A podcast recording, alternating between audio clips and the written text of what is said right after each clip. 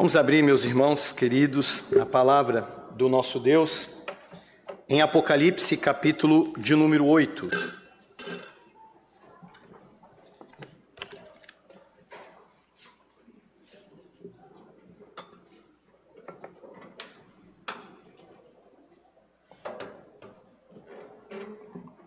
Apocalipse 8, do versículo 1 ao 5, diz assim a palavra do nosso Deus. Quando o cordeiro abriu o sétimo selo, houve silêncio no céu cerca de meia hora.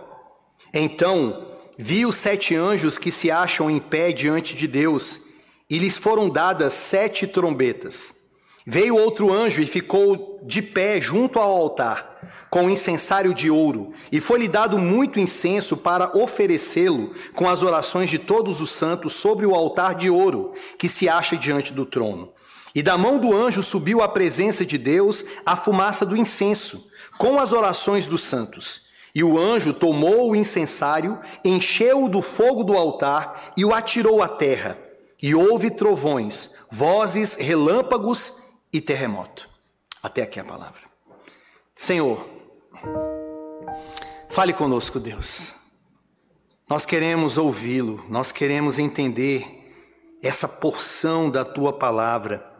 Apesar, Deus, deste pregador finito, mas para a glória do teu filho Jesus Cristo, fale conosco, revele essa palavra aos nossos corações, em nome de Jesus e para a glória dele, Deus. Amém.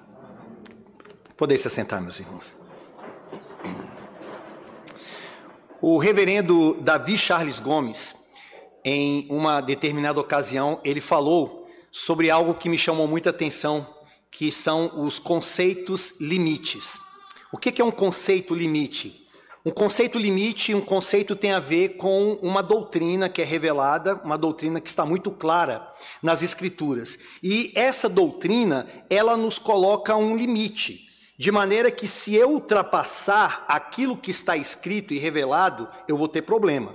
Eu posso até é, discutir, meditar, ponderar é, de lá para cá, mas eu não posso passar desse limite. Então, ele descreve é, quatro conceitos limites. O primeiro é que Deus ele é soberano.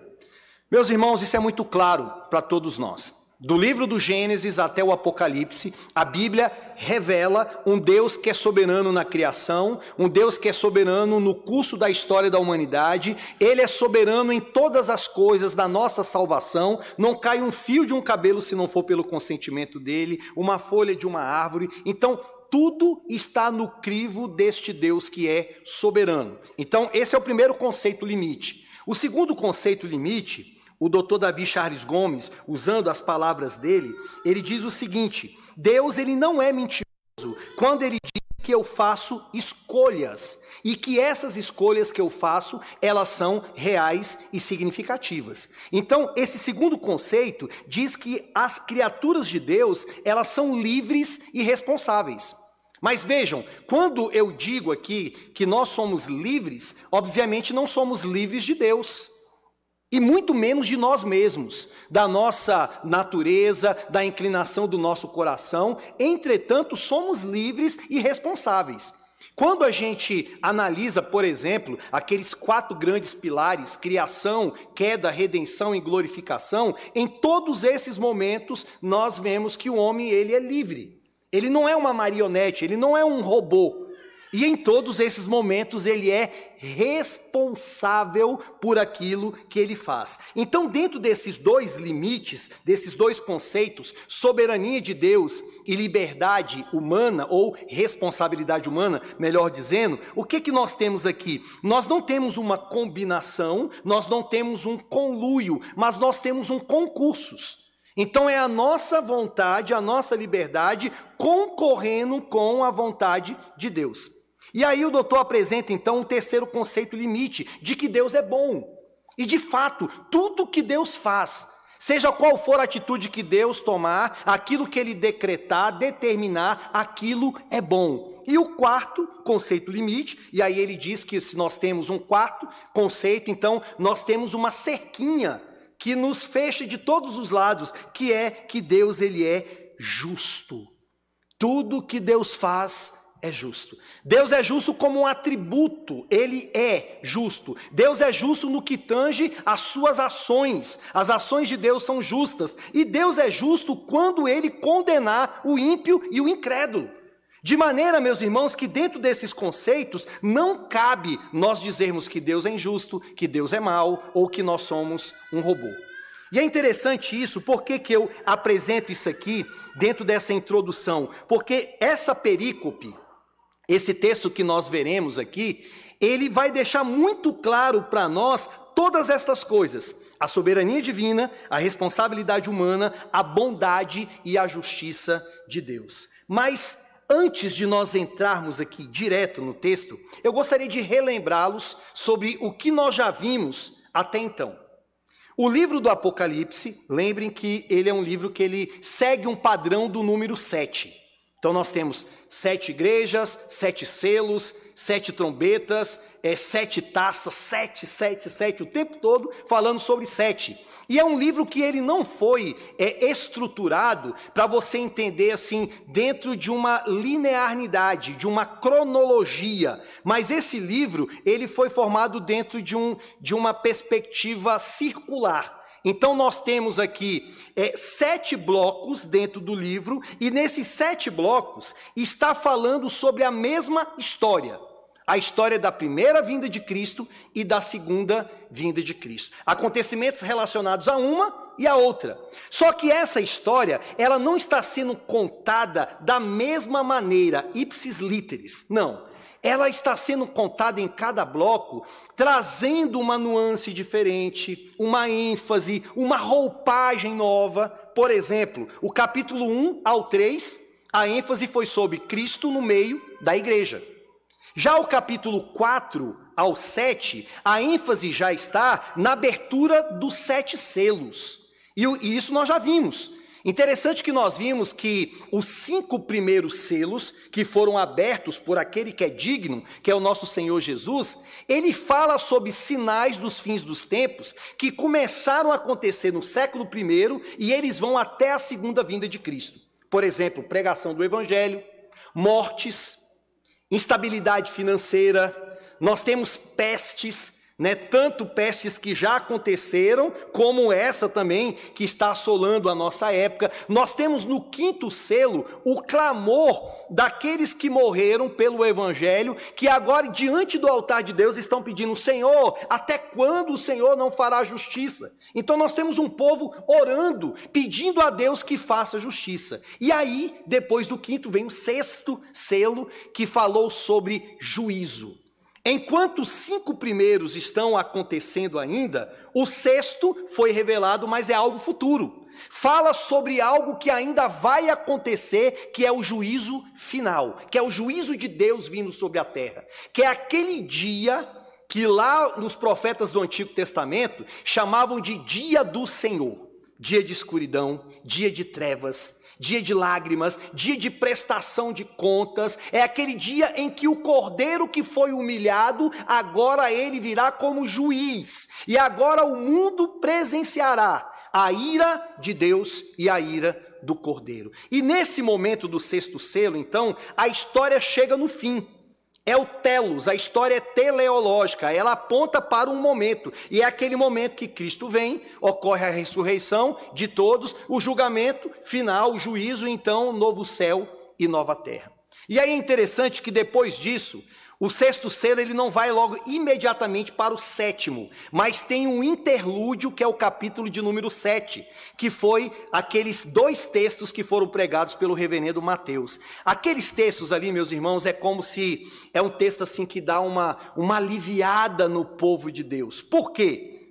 Se o sexto selo há uma destruição, a ira de Deus, a prestação de contas, um dia de lágrimas e por aí vai. A pergunta que se levanta é: e a igreja, pastor? O que, que vai acontecer com a igreja? Então, no capítulo 7, mostra que a igreja, em relação a esse juízo final, ela vai ser preservada.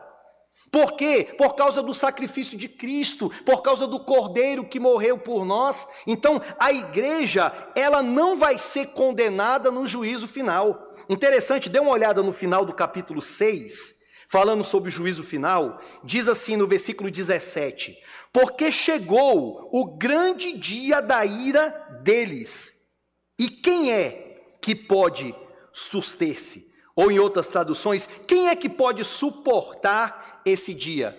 A igreja. A igreja vai suportar esse dia não por causa da igreja como um fim em si mesmo, mas porque Cristo é aquele que vai nos proteger, Cristo é aquele que vai nos preservar. E aí, depois então desse alívio, volta-se de novo o período do juízo, ou seja, dentro da revelação aqui do Apocalipse. E aí vem o capítulo 8. O capítulo 8, ele começa uma nova sessão do livro, um novo bloco, que vai do 8 até o 11. E se lá no 1 ao 3 a ênfase era Jesus na igreja, o 4 ao 7, abertura dos selos, agora aqui nós temos uma ênfase sobre o juízo de Deus, ou juízo final. Vai ser tocada as trombetas e aqui nós temos mais uma vez, ou seja, o juízo. Eu quero que você entenda que, ainda que sejam sete blocos contando a mesma história, essas histórias elas não são estanques, ou seja, você tem um bloco e daqui a pouco esse bloco aqui ele não tem nada a ver com o primeiro, mas está entrelaçado ao anterior. O que nós vamos ver do 8 ao 11 é a continuidade do sexto selo que fala sobre o juízo. Ou seja, aquilo que foi falado lá no sexto selo, que já é pesado, agora aqui ele vai detalhar mais. Quando chegarmos lá no capítulo 14, mais ainda, e quando chegarmos no último bloco deste livro, então nós teremos a revelação completa, tanto sobre o juízo final, como também sobre é, aquilo que vai acontecer com o seu povo. Então, para entrar logo no texto, eu quero primeiramente levantar aqui uma indagação. O mal ficará impune? Desde o mal com seres angelicais, o mal do homem, tantas coisas que já aconteceram, que estão acontecendo e que vão acontecer, isso vai ficar impune? Vai ficar como esse adágio popular que se fala sobre os políticos, vai terminar em pizza. Vai terminar em pizza? Não. O mal, meus queridos irmãos, não vai ficar impune, primeiro, porque Deus decretou um dia de juízo. Esse é o meu primeiro ponto. Segundo, porque Deus usará os seus agentes secundários, homens ou anjos, para a realização deste juízo. E em terceiro lugar, porque Deus ouve as orações do seu povo que clama por um juízo. Então é isso que nós vamos ver. Então, em primeiro lugar, porque o mal não ficará impune, porque Deus decretou um dia de juízo. Olhe para o versículo de número 1, por favor. Quando o cordeiro abriu o sétimo selo, houve silêncio no céu cerca de meia hora. Interessante isso.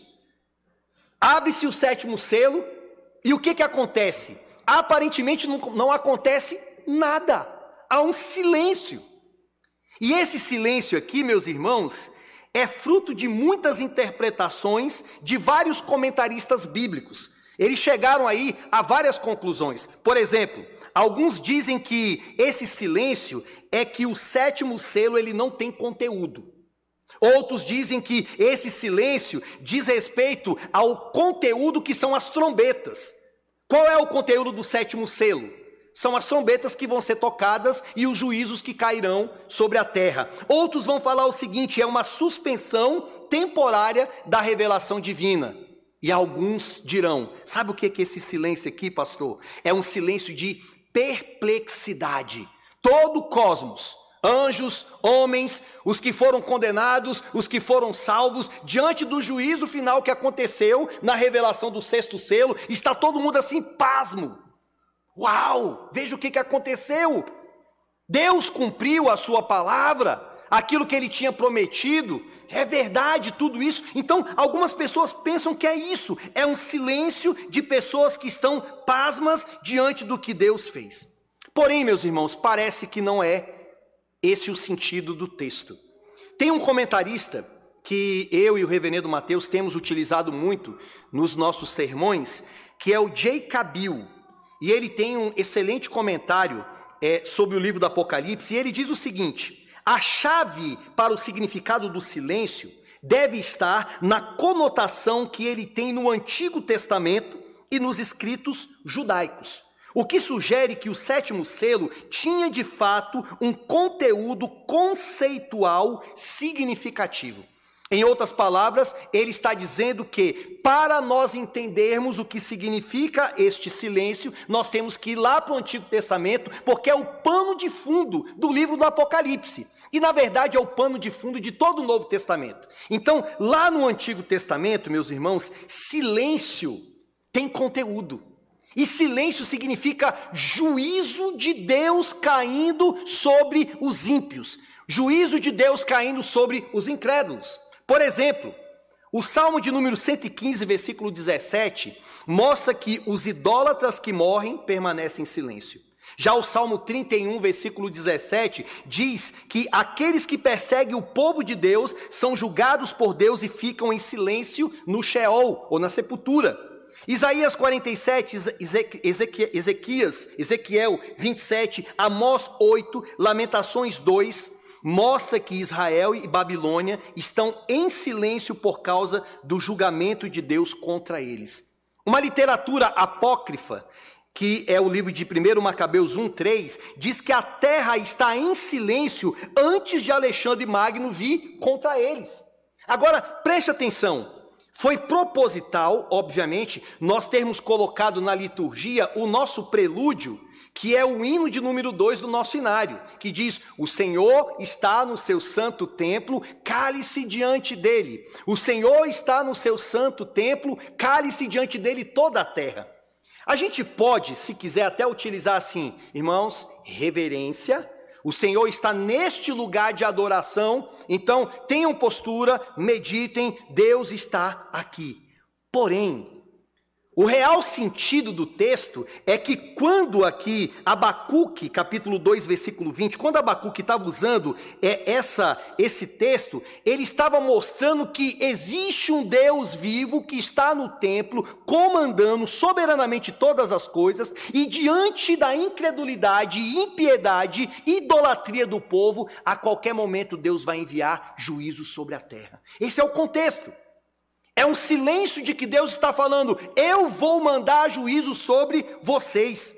Vejam que, corroborando com isso, Zacarias 2, versículo 3 diz: Cale-se toda a terra diante do Senhor, porque ele se levantou da sua santa morada. É claro que Deus não se levanta e senta porque Ele é um ser espiritual, mas aqui está mostrando para nós o seguinte: Deus não vai deixar impune o mal que está acontecendo, as pessoas se levantando contra Ele. Então, silêncio aqui é silêncio de juízo. Lá em Sofonias 1, versículo 7 diz: Cale-se, ou melhor, isso, cale-se diante do Senhor Deus, porque o dia do Senhor está perto. Pois o Senhor preparou o sacrifício e santificou os seus convidados. Percebam que ele está colocando o, o, calar, o silêncio com o quê? Com o dia do Senhor. Cale-se diante dele, porque o dia do Senhor está perto. Agora, o que é esse dia do Senhor? Como nós lemos hoje, o versículo 15 e 17 diz: Aquele dia é dia de indignação, dia de angústia e de alvoroço e desolação, dia de escuridade e negrume dia de nuvens e densas trevas, dia de trombeta e de rebate contra as cidades fortes e contra as torres altas. Trarei angústia sobre os homens, e eles andarão como cegos, porque pecaram contra o Senhor. Então, silêncio, meus irmãos, tem conteúdo, é juízo. Agora, eu fiz um trabalho de lá atrás no Antigo Testamento, a Escritura explicando a Escritura, mas se nós formos em um contexto bem mais próximo, por exemplo, no capítulo de número 6, no versículo 12 em diante, nós vamos ver que esse silêncio do sétimo selo, ele está junto com o sexto. Então o sexto segue para o sétimo, é claro. Mas eu não estou dizendo apenas que segue no sentido cronológico, sexto e sétimo, mas ele segue nas mesmas coisas que estavam acontecendo no sexto, há agora uma continuidade do que vai acontecer no sétimo selo. Olhe para o capítulo 6, versículo de número 12, e vejam o que estava acontecendo no sexto selo.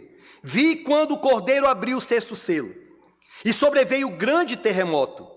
O sol se tornou negro como saco de crina, a lua toda como sangue. As estrelas do céu caíram pela terra como a figueira, quando abalada por vento forte, deixa cair os seus figos verdes.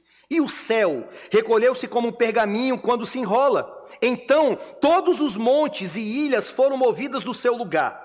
Os reis da terra, os grandes, os comandantes, os ricos, os poderosos e todo escravo e todo livre se esconderam nas cavernas e nos penhascos dos montes. E disseram aos montes e aos rochedos: Caí sobre nós e escondei-nos da face daquele que se assenta no trono e da ira do cordeiro, porque chegou o grande dia da ira deles. Juízo de Deus. E aí depois do sexto, o que que vem? O sétimo, que é a continuidade, que é a veemência de Deus derramando a sua ira sobre a terra. Agora, olhe de novo para o versículo 1. Diz que nesse silêncio ele durou cerca de meia hora. Essa foi a duração desse silêncio. Interessante que meia hora ou hora no livro do Apocalipse diz respeito à subitaneidade do tempo do juízo dos ímpios. Ou seja, o que o texto está mostrando para nós é que a qualquer momento, quando menos as pessoas esperarem, virá, ocorrerá esse dia do juízo de Deus. Sabe o que, que eu aprendo aqui, meus irmãos? como aplicação para as nossas vidas. Primeiro, se porventura aqui, nesse salão de adoração, tem alguém que ainda não conhece o Senhor, que tem vivido uma vida impiedosa como que se Deus não existisse, que tem vivido como nós temos aprendido lá no, na carta aos Romanos, que tanto sabe que é um pecador, mas também aplaude aqueles que fazem a mesma coisa, que tem desfrutado do mundo de Deus de todas as coisas que o Senhor concede, porque o mundo é do Senhor, mas mesmo assim tem vivido em rebelião, em ingratidão por tudo aquilo que o Senhor tem feito por você. Eu quero te dizer que você não vai escapar desse dia. Esse dia virá. E esse, nesse dia você terá que prestar conta, ainda que dure mil anos até chegar lá, ou mais, ainda que certamente Certamente você estará morto, mas você vai comparecer diante de Deus e vai ter que prestar conta. Não terá como você escapar disso. Agora, para você que é um cristão, ou melhor, deixa eu voltar aqui só um pouquinho nesse ponto, para aquele que não é cristão. Muitas pessoas têm brincado com Deus têm agido como se Deus não existisse, ou como se estivesse é, é, lutando ou brincando com o igual a Ele. Esses dias eu vi na internet um policial que ele prendeu uma pessoa de uma facção criminosa e aquele camarada quando estava preso, ele ficou revoltado, indignado, e ali as câmeras filmando ele. E ele dizia: Eu vou entrar naquela prisão, mas eu vou mandar os meus moleques matarem você, matarem sua mãe, seus filhos e cortar a cabeça de todos eles. E aquele policial virou para ele e falou assim: Você vai fazer isso? Eu vou fazer sim, porque eu vou entrar cheio de raiva. Então ele virou e disse para ele: O máximo que você pode fazer é tocar no nosso corpo. Irmãos, na hora eu fiquei pensando: ou esse camarada está jogando uma conversa fora, ou então ele é um cristão. Ele entende de que Deus é aquele que toca não somente no nosso corpo, mas Deus é aquele que pode tocar na nossa alma.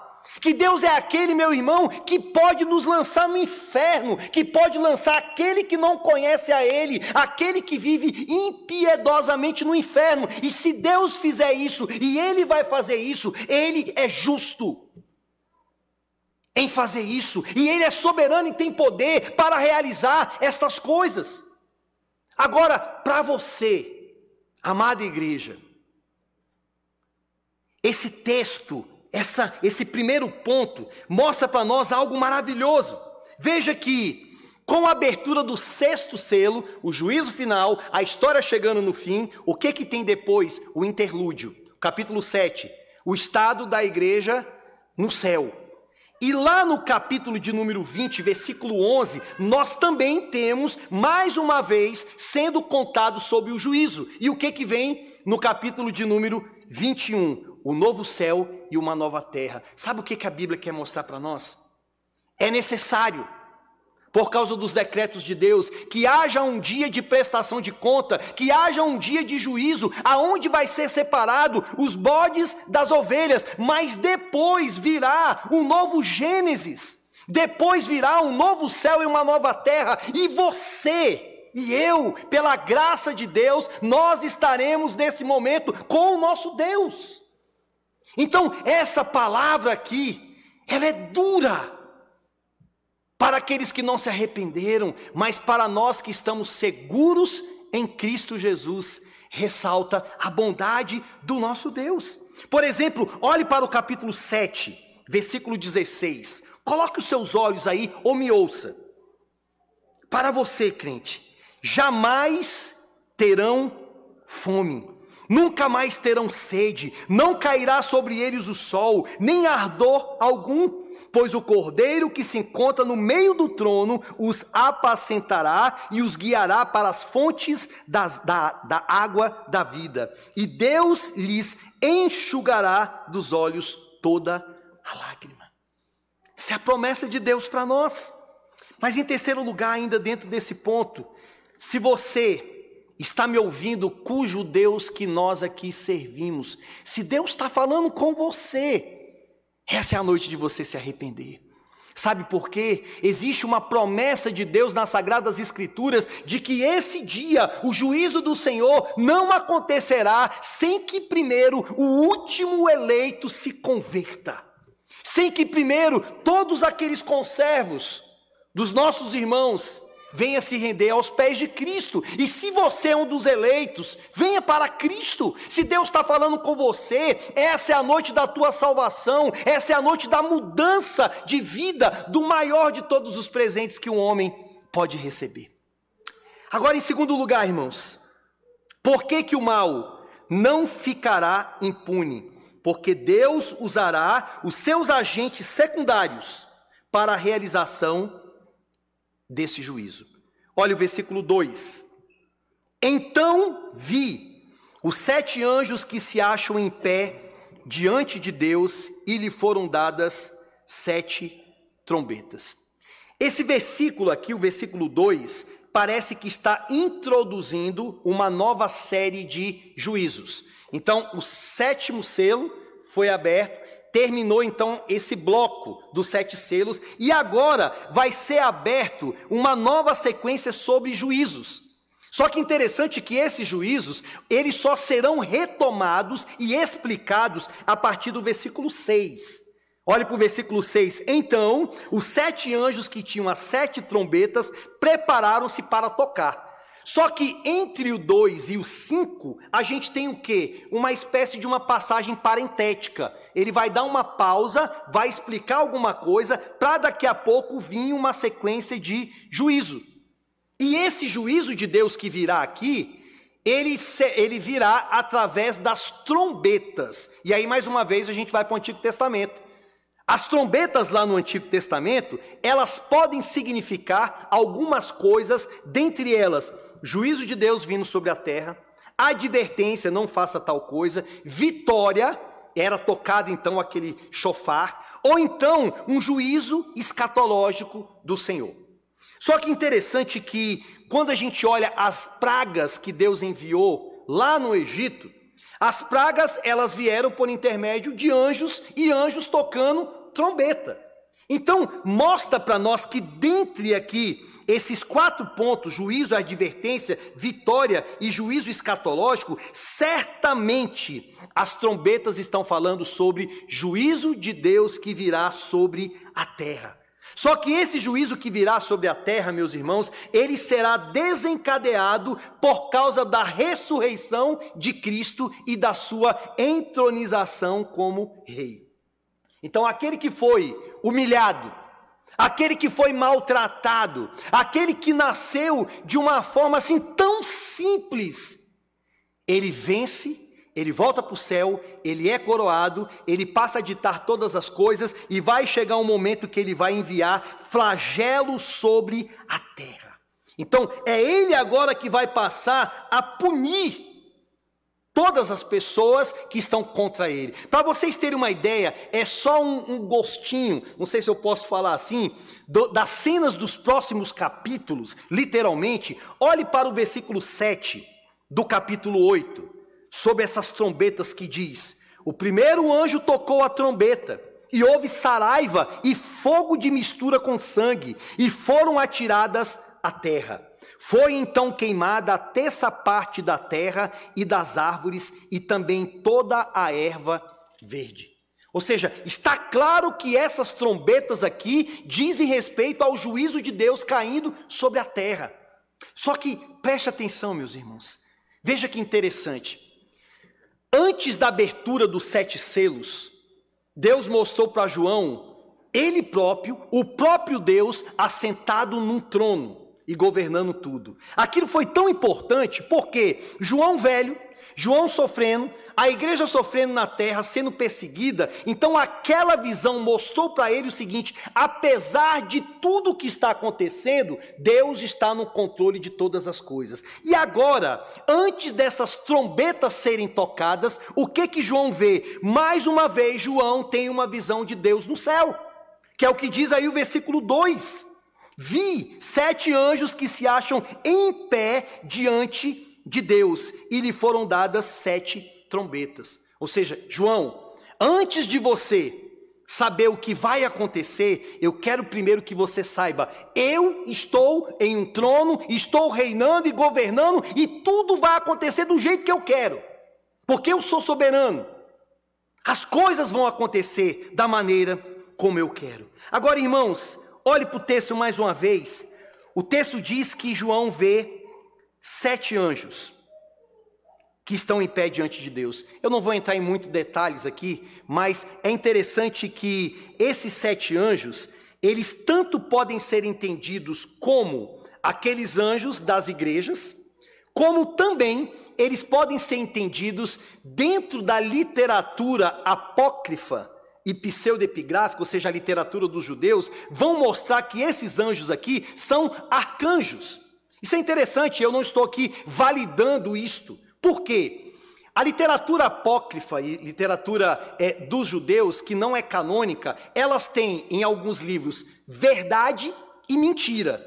E na grande maioria dos livros, somente mentira. E diferentemente dos nossos livros canônicos, todo ele é verdadeiro, seja quando trata sobre questões de cunho moral, ou então quando está falando sobre alguma coisa da história, ou seja, qual for o assunto que seja tratado. Mas esses livros não. Mas em alguns momentos a Bíblia cita esses livros, que não é o caso aqui. Mas observem que no livro de Tobias, Rafael, ele se revela como sendo um dos sete anjos que permanece diante da glória do Senhor. Em 1 Enoque, diz que são sete anjos e dá até nome: Rafael, Uriel, Raguel, Miguel, Saragael, Gabriel e Remiel. É tanto El nesse meio. E, e no livro canônico, na Bíblia, nós temos apenas dois nomes de anjos, que é Gabriel e Miguel. Só que, de uma forma bem interessante, é, em Lucas 1,19, Gabriel ele aparece para Zacarias.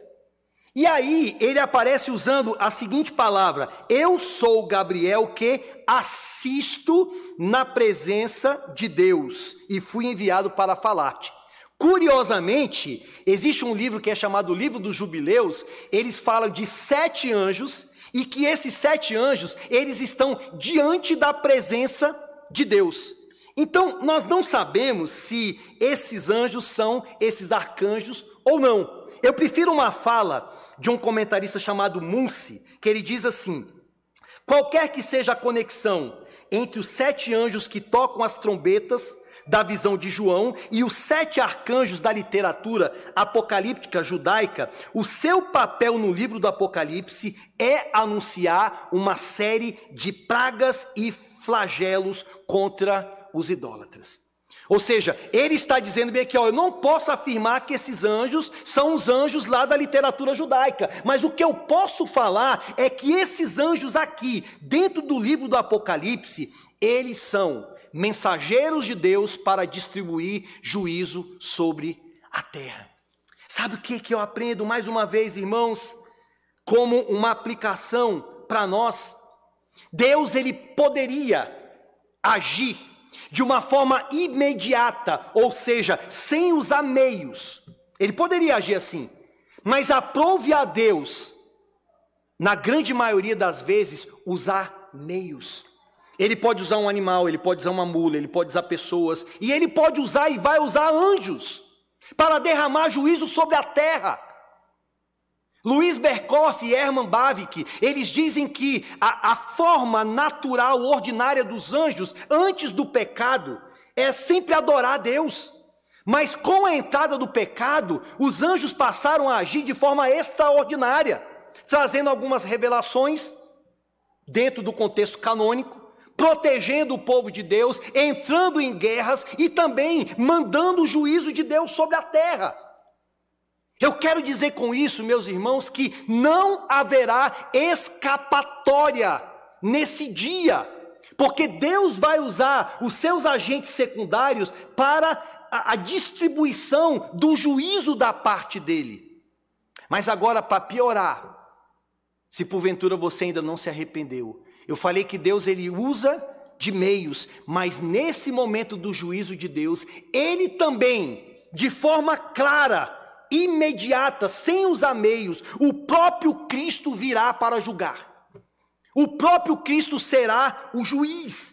O próprio Cristo, neste momento, estará mostrando quem de fato ele é. Existe um juiz nessa terra. Em terceiro e último lugar, por que, que Deus, ou seja, por que, que o mal não ficará impune? Porque Deus ouve as orações do seu povo clamando por juízo. Primeiramente, Deus vai mandar um juízo. Segundo, Deus usa os anjos e ele próprio virá para julgar. Agora, em terceiro, sabia que Deus ouve a tua oração clamando por justiça, clamando por juízo. Sabia que a tua oração não é em vão. Sabia que a tua oração, ela pode passar desse teto e chegar como um aroma suave ao nosso Deus. Olhe para o versículo 3.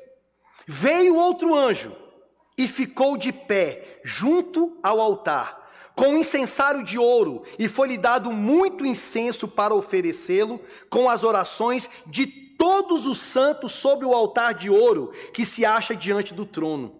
E da mão do anjo subiu à presença de Deus a fumaça do incenso, com as orações dos santos. E o anjo tomou o incensário, encheu do fogo do altar e o atirou à terra. E houve trovões, vozes, relâmpagos e terremoto. Interessante que esse anjo aqui, ele já é diferente dos sete anjos.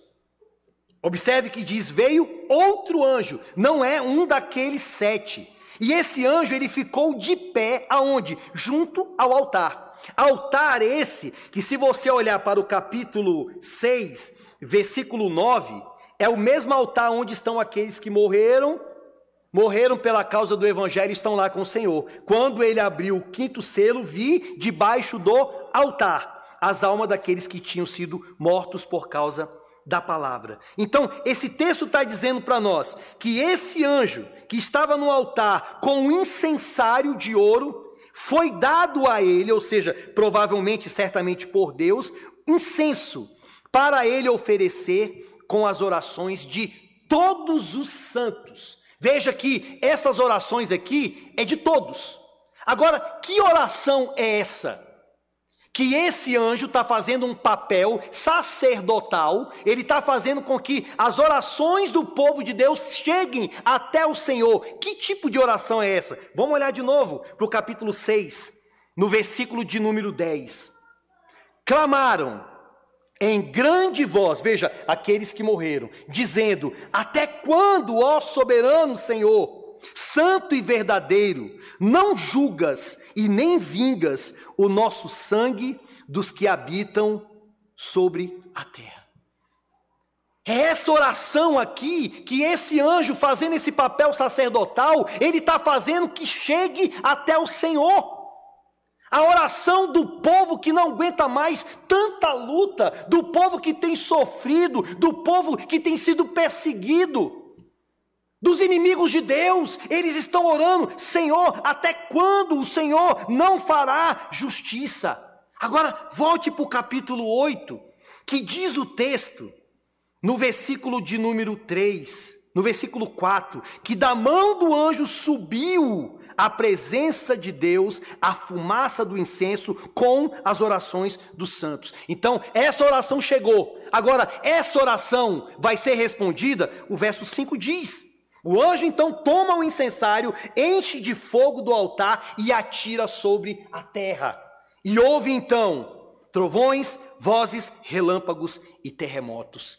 O texto aqui, ele está pegando um texto lá do Êxodo, quando Deus ouve o clamor do povo que estava escravizado. E Deus então chama Moisés, fala com Moisés, e lá o texto, lá atrás, diz que houve trovões, vozes, relâmpagos e terremoto. Ou seja, Deus está respondendo a oração do povo pedindo por vingança. O povo que está fazendo uma oração a Deus. Essa oração chega, ela passa do teto. Sabe o que, isso mostra, meus irmãos? Aquilo que é muito evidente para nós: as nossas orações não são em vão. Deus ouve a oração do povo de Deus. Deus ouve o que você pede. Se Deus está ouvindo um clamor por um juízo de Deus, Deus pode ouvir, e certamente Ele ouvirá aquilo que você tem pedido, que está em consonância com os seus decretos. Vejam que Isaac orou por sua mulher Rebeca, que era estéreo, Deus ouviu. Jacó orou para que Deus o livrasse do seu irmão Esaú, Deus atendeu. Ezequias orou para que Deus concedesse mais anos de vida e Deus atendeu. Pedro foi libertado da prisão por causa das orações do povo. Paulo e Silas foram libertos pelas orações e louvores dentro de uma prisão em Filipos. Não deixe de orar, igreja. E é certo, é correto você orar, faça justiça, Deus, nas coisas que estão acontecendo. Agora, mais uma vez e finalizando, o J. Bill, ele fala algo assim que me chamou muita atenção sobre a oração. Vejam que essas orações que esse povo faz está relacionado a uma vida sacrificial deles. O versículo 9 do capítulo 6 diz que quando abriu o quinto selo, vi debaixo do altar as almas daqueles que tinham sido mortos por causa da palavra. Ou seja, não é simplesmente pedir e não ter uma vida que anda com Deus. Mas esses que pediram, que clamaram, eles andaram com Deus ao ponto deles morrerem pela causa do Evangelho. Então não é simplesmente pedir, pedir, pedir e ter uma vida relaxada e ter uma vida impiedosa. Porque tem muito crente que vive também impiedosamente, não é somente descrente. O descrente já é. O horrível é nós, como crentes, vivermos uma vida impiedosa, vivermos uma vida mundana e depois simplesmente recorrermos a Deus. Deus, muda a minha vida, muda o meu filho, muda o meu casamento. Eles tinham vida com Deus, eles andavam com o Senhor. Concluindo, meus irmãos, Deus é soberano. O que eu falei lá na introdução. O juízo de Deus virá por causa dele. Somos responsáveis. Se você que não é cristão não se arrepender, você vai para o inferno. E você vai para o inferno porque você merece. A revelação de Deus foi dada para você. Os céus proclamam a glória de Deus, anunciam os atributos do Senhor. Foi você que não quis vir. Então você é responsável. E você, cristão, você é responsável para orar. Você é responsável para participar desses concursos. A soberania divina e a responsabilidade humana. Veja que algo assim profundo. O juízo de Deus vai ocorrer por causa da soberania divina e por causa do povo de Deus que ora pedindo para que o Senhor traga juízo. E em tudo isso, Deus é bom porque ele te salvou, e Deus é justo ao punir aqueles que se rebelam contra ele.